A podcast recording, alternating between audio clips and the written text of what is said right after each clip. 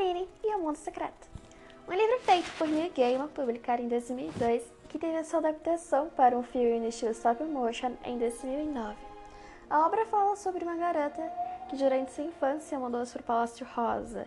De início, o filme parece ser algo bem bobo e genérico, porém as coisas mudam a partir do momento em que ocorre o encontro de Coraline e o outro mundo. Ao chegar nessa versão paralela, a garota se depara com pessoas do mundo dela, porém com personalidades diferentes e botões no lugar dos olhos. A única coisa que permanece igual é o gato preto, que nesse mundo tem a habilidade de se comunicar através da fala e opta por ajudar Coraline a descobrir e superar os seus desafios desse misterioso local.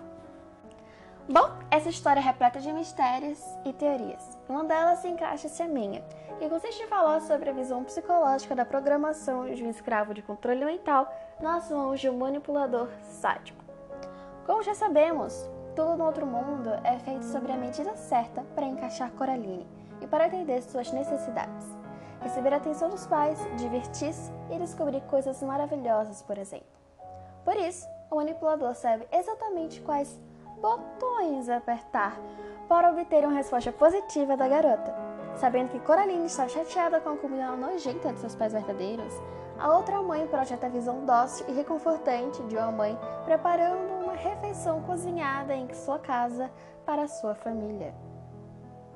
A mesma, junto ao seu marido, ameaçadoramente chama Coraline de nossa bonequinha e dizem-lhe que em breve ela vai ver as coisas do jeito deles botões de costura sobre os olhos significam que ela iria se tornar permanentemente fantoche do manipulador, que iria, então, como diz o filme, devorar a sua alma.